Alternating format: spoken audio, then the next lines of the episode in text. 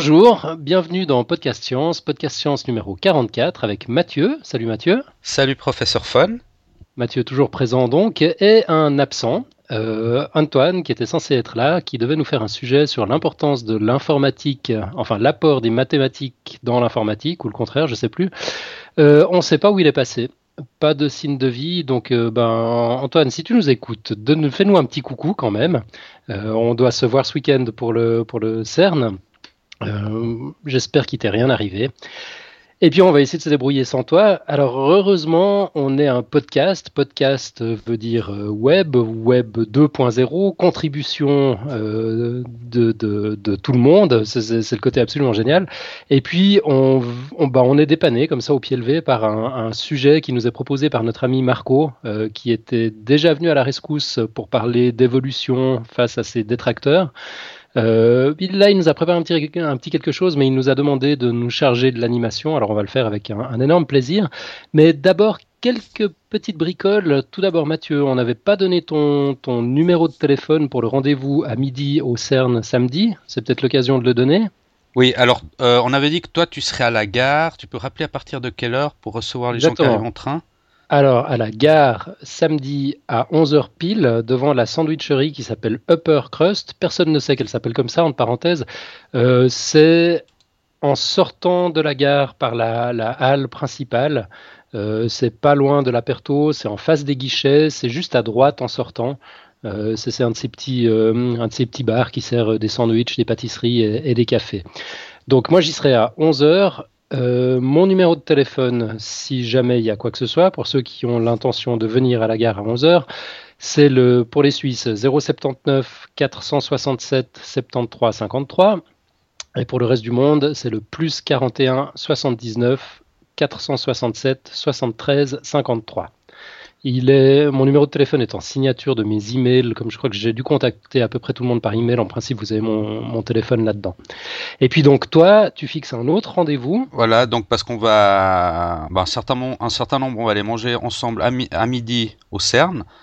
Euh, donc moi j'y serai à partir de 11h50 euh, au bâtiment 33. Je ne, je ne sais pas où c'est, mais bon, je le trouverai. Je pense que c'est près de la cafétéria. Euh, donc à partir de 11h50 au CERN, bâtiment 33 pour ceux qui viennent par leurs propres moyens pour qu'on mange ensemble à midi. Et mon numéro de téléphone en Suisse, euh, alors pour les Suisses, le 076 799 30 94. Et pour ceux qui viennent de l'étranger, le plus 41 76 799 30 94. Voilà qui est bien dit. Magnifique. Et puis on doit encore préciser qu'on a un auditeur qui se propose pour faire le taxi entre le centre de Genève et le CERN, si jamais c'est Nick Palfi. Euh, le plus simple, je pense, c'est de le contacter directement sur Twitter. C'est at Talop, N-I-C-K-T-A-L-O-P. Ou autrement, bah, vous pouvez passer par, par l'un d'entre nous, puis on fera suivre. Euh, voilà, je crois qu'on a, on a à peu près donné toutes les possibilités Euh, c'est impossible de ne pas arriver au CERN dans ces conditions. Donc, bah, en tout cas, moi, je, me réjouis beaucoup. C'est cool, ça approche. Et, puis, ah oui, peut-être juste encore un petit détail pour le soir. Euh, on annonce de l'orage. Du coup, le plan euh, bain est peut-être pas le, plus safe. donc voilà, c'est ce que je devais faire cet après-midi et que je n'ai pas fait. Il s'agissait de réserver au brasseur. Je vais le faire, je vais le faire tout à l'heure. donc on ira au brasseur en face de la gare à Genève. Euh, c'est une, euh, bah, une brasserie, quoi. Oui, puis peut-être entre deux, on ira voir le lac, euh, faire une petite, une petite visite à Genève si on a le temps. On verra, on verra comment, comment ça se passe. On improvisera sur le moment. Yep. Et je rappelle qu'on a mis sur le, le site, on a un, billet, une note qui s'appelle Visite du CERN le samedi 9 juillet 2011, info pratique. Donc il y a toutes les infos pour pas vous perdre, pour, pour qu'on se retrouve tous là-bas si jamais. Voilà, voilà. Donc là, on, ne peut pas se planter, quoi. Ouais. On se réjouit beaucoup. Donc, euh, on va, on, va entrer dans le vif du sujet. Donc, notre ami Marco nous a préparé un, petit dossier. Hein. C'est pas très long, mais c'est vraiment extrêmement sympa sur les mythes de la science. Je pense que c'est quelque chose qu'on pourra faire en plusieurs volets parce que là, il en a, il nous en a déniché quatre, mais il y, en a plein d'autres. Hein. Marco, tu reviens quand tu veux avec, euh, avec ce genre de truc, on en est très friand. Euh, donc je vais commencer par vous présenter le premier. qui veut que l'homme n'utilise que 10% des capacités de son cerveau? Euh, je pense que tout le monde a dû entendre dire cela au moins une fois, euh, et tout le monde a dû y croire probablement à un moment donné. Eh bien, ou y croit encore même, eh bien Marco nous annonce que si c'est le cas, il faut mettre fin à cette idée reçue. Les neuroscientifiques ont clairement montré grâce aux IRM que tout le cerveau est en activité, c'est pas comme s'il y avait un petit bout qui s'activait euh, de, temps en temps et tout le reste était en veille. Non, tout s'active, euh, même si c'est effectivement jamais en même temps partout. Ça demanderait beaucoup trop d'énergie. Il faut pas oublier que le cerveau représente environ 5% du poids du corps et consomme néanmoins 20% de l'oxygène utilisé par le corps. Donc il est difficile euh, de parler tout en écoutant podcast science, enfin sauf peut-être pour nous deux. Euh, regarder une émission de télé, réfléchir aux courses à faire pour manger en même temps qu'on calcule les dépenses du mois. Euh, en moyenne, à un moment donné, c'est donc environ 5% des neurones qui travaillent, mais c'est bel et bien 100% des neurones qui sont utilisés à un moment ou à un autre. Et cette idée, elle serait vieille de plus d'un siècle. On lui attribue plusieurs sources d'autorité pour lui donner du crédit comme Einstein souvent, ou euh, Freud. Euh, bon, ça paraît pas tout à fait impossible pour Freud, qui n'a pas forcément dit que des choses très justes, mais euh, c'est très probablement faux pour Einstein. En tout cas, on n'a trouvé aucune source directe qui, qui, indique qu'il aurait dit un truc comme ça. L'origine de ce mythe pourrait être une erreur d'interprétation de travaux datant de 1930 réalisés par le psychologue Karl Lashley, qui montra euh, que des rats, dont une grande partie du cerveau était détruite, continuaient à apprendre certaines tâches. Ou bien, c'est hum, une possibilité également du fait que l'on pensait il y a quelque temps encore que les neurones ne représentaient qu'environ 10 à 20% des cellules nerveuses du cerveau. Le reste étant des cellules gliales, ces cellules qui procurent aux neurones leur nourriture, les supportent et les protègent. Elle élimine également les déchets causés par la mort neuronale et accélère la conduction nerveuse en agissant comme une gaine isolante de certains, certains axones. Euh, mais bon, toutefois, depuis les années 2000, ce rapport a été revu à la baisse et il serait euh, de 1 pour 1, c'est-à-dire qu'on aurait le même nombre de cellules gliales que de neurones, à peu près 100 milliards. Ce qu'on peut dire toutefois, nous dit Marco, c'est que ce mythe profite aux croyants dans les phénomènes paranormaux, comme les voyants, les médiums, les parapsychologues, etc., qui s'en servent évidemment pour expliquer les pouvoirs psychiques dont ils disposent. Euh, voilà. Nous, on, est idiots, on se sert que de 10% de notre intelligence, mais eux, ben, ils ont ce petit truc en plus. Euh, donc voilà, bah, les principaux bénéficiaires de ce mythe euh, sont probablement les vendeurs de programmes de développement personnel, euh, qui donnent l'illusion que leur programme aidera les personnes à franchir cette barrière des 10%. Je pense qu'il y en a d'autres, hein, comme, euh, comme le souligne Marco justement. Euh, ouais, tout ce qui est tout ce qui est médium, etc. Enfin tout ce qui est un peu un peu paranormal, ésotérique, a, certainement de, de, quoi y faire son nid. Euh, donc voilà, Marco nous cite comme comme à son habitude toutes sortes de références qu'on mettra bien sûr en lien dans la page du dossier, des articles des articles très intéressants. Mathieu, tu vas nous parler d'un deuxième mythe euh, qui, a, qui a la vie dure. Oui, alors moi j'étais convaincu que c'était, c'était vrai en fait ce mythe. Mais après, à, la fin de l'explication, je donnerai une petite anecdote à ce sujet. Ça marche. Alors le, le, mythe est le suivant. L'eau qui s'écoule dans un lavabo ne tourne pas dans le même sens selon si on se trouve dans l'hémisphère nord ou l'hémisphère sud. ouais. Alors ça, c'est le principe de la force de Coriolis, hein, qu'on a tous plus ou moins entendu parler. Donc mmh. le tourbillon qui se forme au niveau du siphon tournerait dans le sens des aiguilles d'une montre dans l'hémisphère sud et dans le sens contraire dans l'hémisphère nord. Ouais, c'est très répandu, effectivement, comme, croyance. Et l'explication avancée, sur, sûrement de façon intuitive, dit que cela viendrait de l'accélération de Coriolis, due à la rotation de la Terre. Et la preuve de ce, phénomène est le sens de rotation des cyclones et des alizés, qui diffèrent entre les deux hémisphères. Et si l'explication est vraie pour les cyclones, euh, par contre, elle est fausse pour votre baignoire, car il y a une différence entre ces deux phénomènes, c'est leur taille. heureusement, des cyclones dans la baignoire, ce serait pas top. Alors justement, un, petit calcul, euh, bon qu'on va pas détailler ici, mais qui se retrouve dans les liens donnés en référence, amène au résultat d'une accélération de Coriolis de l'ordre de 10 puissance moins 4 mètres par seconde au carré pour l'eau de la baignoire, soit une accélération environ 100 000 fois plus petite que l'accélération de la pesanteur, qui est de 9,81 mètres par seconde au carré. En réalité, euh, ce qui se passe, c'est que ce sont les parois de la baignoire ou du lavabo qui vont déterminer le sens de rotation. La moindre irrégularité de surface impose une accélération qui domine celle de Coriolis. Mhm. Et le tourbillon peut tourner ainsi dans n'importe quel sens. Ouais.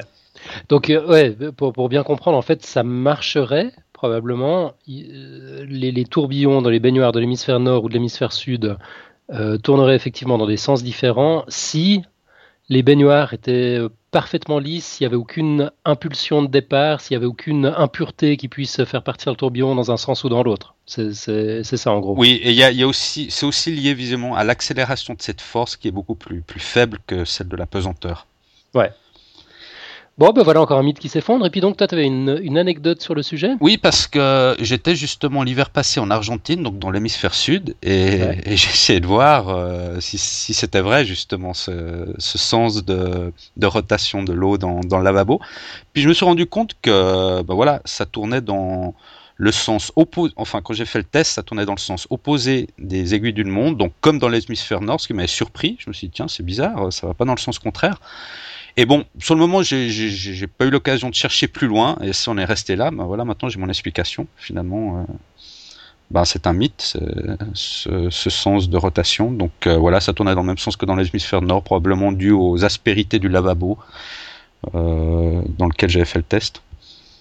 Ouais, ben voilà. Voilà, l'esprit scientifique de Mathieu. La prochaine fois, tu, no tu notes tout. Ouais. Tu notes tout, tu le publies sur Podcast Science, tu gagnes un t-shirt. Magnifique. Ok, troisième mythe scientifique, le cordon ombilical, qui relierait la mère à l'enfant. Alors le cordon ombilical est souvent pris pour le symbole des liens forts qui unissent la mère et l'enfant. Euh, mais en fait, il relie pas la mère à l'enfant, il relie l'enfant et le placenta. Or, le placenta n'est pas fabriqué par l'utérus maternel, mais par l'embryon lui-même, nous dit Marco, qui va le créer lorsqu'il va s'implanter dans l'utérus. Le cordon ombilical relie donc l'enfant à l'enfant. Le sang du cordon est du sang du, fœtus. Euh, voilà. Euh, il nous a mis en référence le site Tatoufo, tatoufo.com, qui justement démonte ce, genre de mythe, scientifique ou pas. Euh, ça vaut la peine d'aller cliquer d'ailleurs. Site intéressant, on y apprend plein de trucs. Ouais, moi j'apprends aussi quelque chose. Là, je savais pas. J'avais pas, ouais. J'avais pas vu eu cette perspective comme ça. Je pensais que ça liait à la mer d'une manière ou d'une autre, mais ouais. Bon, j'apprends quelque chose. Voilà. Les mythes se cassent la gueule les uns derrière les autres. Et là, lequel, lequel tu vas nous démolir alors, la part de... oh. Oui, alors maintenant, euh, le mythe, le quatrième mythe, c'est la distance Terre-Soleil est la cause des saisons. Ah. Alors c'est une idée reçue assez répandue, pourtant il suffirait de penser que lorsque c'est l'été dans l'hémisphère nord, l'hémisphère sud est lui en hiver. Donc ça prouve bien que, que la distance n'a pas d'influence sur les saisons. L'explication des saisons tient à l'angle d'incidence des rayons solaires sur les hémisphères nord et sud de la Terre, et donc à l'inclinaison de l'axe des pôles. D'accord, donc c'est suivant comment la Terre est penchée. Voilà. -hmm. Donc voilà, grosso modo, la Terre tourne comme une toupie. Quand c'est l'été dans l'hémisphère nord, cela signifie, cela signifie que l'axe des pôles est incliné pôle nord en direction du Soleil. Les rayons ouais. du Soleil arrivent ainsi moins obliques que l'hiver quand l'inclination de l'axe des pôles est inclinée pôle sud en direction du Soleil. Okay. Et une simple analogie va représenter l'importance de l'obliquité des rayons. Si on se met avec une lampe, une, une torche face à un mur, et que l'on éclaire ce mur, on voit que la lumière est concentrée dans une zone qui a la forme et la taille de la source lumineuse. -hmm. Et les rayons lumineux arrivent ici perpendiculaires au mur. Et si on, bouge la torse on la dirige vers le, sol, on voit alors que le rond lumineux qui était sur le mur s'allonge et devient plutôt ovale. Et plus on se rapproche du sol, euh, plus, plus l'ovalité s'étend du fait de l'inclinaison des rayons lumineux. Et la même quantité de lumière et donc la chaleur est donc répartie sur une zone plus étendue. Ainsi, cette zone est moins chauffée. Donc c'est un peu le même ordre d'idée que les rayons du soleil qui arrivent un, euh, en oblique sur la, sur la Terre, mm -hmm. dû à l'inclinaison ouais, de la Terre. C'est exactement la même chose, ouais. effectivement. Ouais, bah c'est top. Alors voilà pour la, la, quatrième mythe et le dernier. Ouais, enfin dernier pour, pour, pour aujourd'hui. Ouais. Mais euh, ouais, il y, y, en aurait plein d'autres. Il y a, l'histoire des, des, cheveux qui continuent de pousser après la mort, par exemple, des trucs comme ça. Il faudra, il faudra qu'on creuse. Hein. C'est top, ces, ces mythes. J'adore ça. Ok, donc euh, voilà, ben, un petit dossier euh, tout sympa. En tout cas, un immense merci à Marco euh, de, nous avoir fourni le contenu. Je crois qu'on aurait été un petit peu embêté. Ouais. voilà, il nous, a sauvé, l'épisode là aujourd'hui. Ouais, exactement. Merci Marco.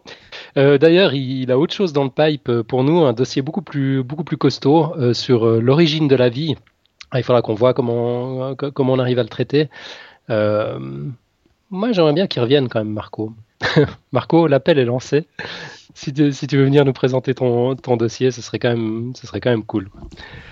Et puis euh, autrement, voilà, s'il préfère jouer les acteurs de l'ombre, on trouvera bien un moyen de présenter ce dossier d'une manière ou d'une autre. Hein. mais c'est un dossier passionnant. En tout cas, je me réjouis qu'on puisse en parler. Euh, bon, c'est pas tout à fait tout ce qu'on avait à dire pour aujourd'hui, euh, parce qu'on a eu un retour, un commentaire de Grindizer sur euh, le sujet de la semaine dernière, sur le CERN. donc, que le commentaire a, été publié directement par son auteur sur la page du dossier sur, euh, sur notre site euh, podcastscience.fm. Mais bon, moi je, regarde pratiquement jamais les sites euh, des podcasts que j'écoute. J'imagine que ça, doit être le cas pour bon nombre d'auditeurs. Alors je, vais, le, et le commentaire corrigeait quand même deux trois, deux, trois erreurs hein, que j'avais pu glisser dans le dossier. Donc je pense que ça vaut la peine qu'on le, qu'on le lise à haute voix puis qu'on rattrape le coup aussi à l'audio. Donc Grindizer nous dit article très sympathique, mais je me permets d'apporter quelques clarifications. Euh, donc là, il, cite euh, un, bout du dossier lorsqu'on dit le LEP aura permis entre autres de démontrer qu'il n'existe que trois et seulement trois familles de particules. Euh, Grindizer nous dit ce n'est vrai que si les neutrinos sont tous de masse nulle. Et on sait aujourd'hui que ce n'est pas le cas. Pour être correct, il n'existe que trois familles de neutrinos dont la masse est égale à la moitié de celle du boson Z, soit 46 euh, gigaélectronvolts de tête, nous dit-il. Euh, le boson Z se désintègre en différentes paires de leptons-antileptons qui ont une masse inférieure à mz sur 2. On ne sait pas trop ce que ça veut dire, ça. Voilà. J'assume mon ignorance crasse. Dont les neutrinos. Et plus il y a de neutrinos, plus vite ils se désintègrent. Il peut très bien y avoir des neutrinos plus massifs, et donc le Z n'a pas suffisamment d'énergie de masse pour se désintégrer en neutrino 4 slash antineutrino, euh, antineutrino 4. Voilà, voilà. Enfin bref, ce qu'on va retenir, c'est que euh, j'ai dit une bêtise en, disant qu'il n'existait que trois et seulement trois familles de particules. Vraisemblablement, il en existe euh, davantage. Il faudra qu'on écrive au CERN pour leur dire de mettre leur site à jour parce que la source, c'était eux quand même. et apparemment, voilà, c'est pas parce qu'on a inventé le web que. Donc en gros, si j'ai bien compris, on, à jour. Les, on, considère trois familles de particules si on considère que la masse du neutrino est nulle, mais vu qu'elle n'est pas exactement nulle, ça peut engendrer de nouvelles familles de particules, c'est ça? Exactement. Ouais, c'est ça, c'est ça. Et cette découverte de la non-nullité euh, de la masse des, neutrinos, elle est toute récente. Euh, voilà. Alors sinon, il nous dit les faisceaux au LHC ne fonctionnent pas encore à 7 téraélectronvolts, mais tournent à 3,5 téraélectronvolts. Par contre, c'est l'énergie de collision qui est de 7 téraélectronvolts. Donc les 7 TeV, on va les appeler comme ça, ça ira plus vite. Pour les faisceaux, euh, ce sera pour 2014 a priori. Là aussi, contrairement à ce que j'avais dit, je vais parler de l'année prochaine. Euh, donc voilà. Ouais, donc là, dans, ce cas de figure, c'est que chaque, les, chaque particule qui vont collisionner sont accélérées à 3,5 euh, téraélectronvolts. Et donc l'énergie de collision est la somme des deux 3,5, donc ça fait 7 ouais. téraélectronvolts. Ouais, c'est ça. C'est comme si deux voitures se foncent dedans à 60 km/h. L'énergie de collision est de 120 km/h. Je pense, j'espère que je suis pas en train de dire une grosse bêtise. là, tu t'aventures un petit peu. Mais en gros, c'est l'idée. En gros, c'est l'idée. Ouais. Mhm. Voilà, ensuite, euh, il commente le titre La moitié des physiciens du globe. Euh, c'était dans la version écrite du dossier en disant ce titre est trompeur, mais c'est corrigé dans le paragraphe qui suit, soit la moitié des physiciens des particules du monde et pas de tous les physiciens. C'est vrai, c'est vrai, autant pour moi. J'ai corrigé la version sur, euh, sur le site. Et pour finir de pinailler, nous dit Grindizer, la définition du muon me gêne. Euh, donc euh, nous on avait dit que c'était euh, le nom donné à deux particules élémentaires de charge positive et négative. En fait, le muon, c'est exactement comme l'électron. Il y a donc un muon de charge négative et son antiparticule de charge positive. voilà. Euh, et c'est vrai que on s'était inspiré de Wikipédia version française hein, pour euh, pour cette définition. Et puis euh, effectivement, c'est tout faux. Quoi. Je vais aller comparer avec la, la, la version en anglais. qu'on devrait quand même se gaffer avec Wikipédia parfois. C'est un bon point de départ pour commencer les, les explorations, mais voilà, c'est pas toujours un spécialiste aux commandes qui, qui rédige. Je, je, me suis agendé de corriger quand j'aurai le temps l'article en allant chercher euh, en, traduisant le, contenu de la version en anglais. J'ai encore pas eu le temps jusqu'à maintenant, mais à l'occasion, euh, ou si l'un de nos auditeurs veut, le faire, ce serait cool. C'est dommage quand même qu'il y ait une définition erronée du muon dans Wikipédia version française. Moi, je trouve ça bien que podcast, enfin qu'un commentaire sur le podcast science puisse nous amener à une définition erronée du, muon, du muon sur Wikipédia quoi, et la corriger. C'est pas mal, hein c'est vrai. Je trouve que ce serait bien. Ouais. Voilà. Et puis, sinon, pour répondre à la question à quoi ça sert, euh, nous dit Grindizer, ben, il y a les applications directes de la physique des particules en tant que telles dont vous parlez, mais on peut également voir les choses autrement. Premièrement, on ne sait pas à quoi ça sert et on ne peut pas savoir, c'est comme ça. Quand la mécanique quantique a été inventée, personne ne pouvait prédire que ce serait la base de l'électronique moderne. Même la relativité générale a trouvé une application commerciale dans les GPS. Il faut avancer et défricher le terrain pour les générations à venir qui trouveront certainement des applications. Quand le besoin se fera ressentir, les bases théoriques seront là. Voilà pour la, première, euh, la, première euh, vision. Et puis la deuxième, c'est que euh, le gros moteur technologique de l'humanité, et ça fait un peu mal de le dire, a toujours été le domaine militaire. Les gros projets scientifiques comme le LHC représentent eux aussi, et de façon plus pacifique, des moteurs technologiques. Et les gros pays qui financent font en sorte que leurs entreprises profitent des retombées sous forme de brevets, entre autres. Donc ça, c'est vrai, j'avais absolument pas vu ça comme ça, et c'est génial. Euh, on n'est plus obligé, grâce à des projets comme le LHC, de se faire la guerre pour, pour faire avancer la technologie. Euh, et c'est quand même assez génial. Donc, un immense merci à Grindizer pour, pour son commentaire. Euh, c'est ouais, des, des, des, comme ça, on en voudrait plus souvent. C'est top. Surtout qu'il a l'air très spécialiste en la matière et voilà, c'est un sujet délicat de parler de cette physique des particules. On n'est pas expert moi c'est bien qu'il corrige et qu'il complète nos petites fautes ou nos petites erreurs qu'on a introduites dans le dossier. Exactement. Ouais, je, ne sais pas ce qu'il fait dans la vie Green Laser, mais il a l'air de toucher le POC en, matière de, physique euh, des particules. on a son adresse email. Il faudrait peut-être qu'on essaye de le choper, voir si on peut pas l'inviter, voir s'il peut pas venir nous parler d'un sujet. Euh, pourquoi pas. Et puis alors sinon on avait un, commentaire à faire sur un message que nous a adressé euh, Pierre. Ce n'est pas notre ami Pierre Kerner dont on parle souvent, c'est un autre Pierre, euh, sur la comète Hélénine.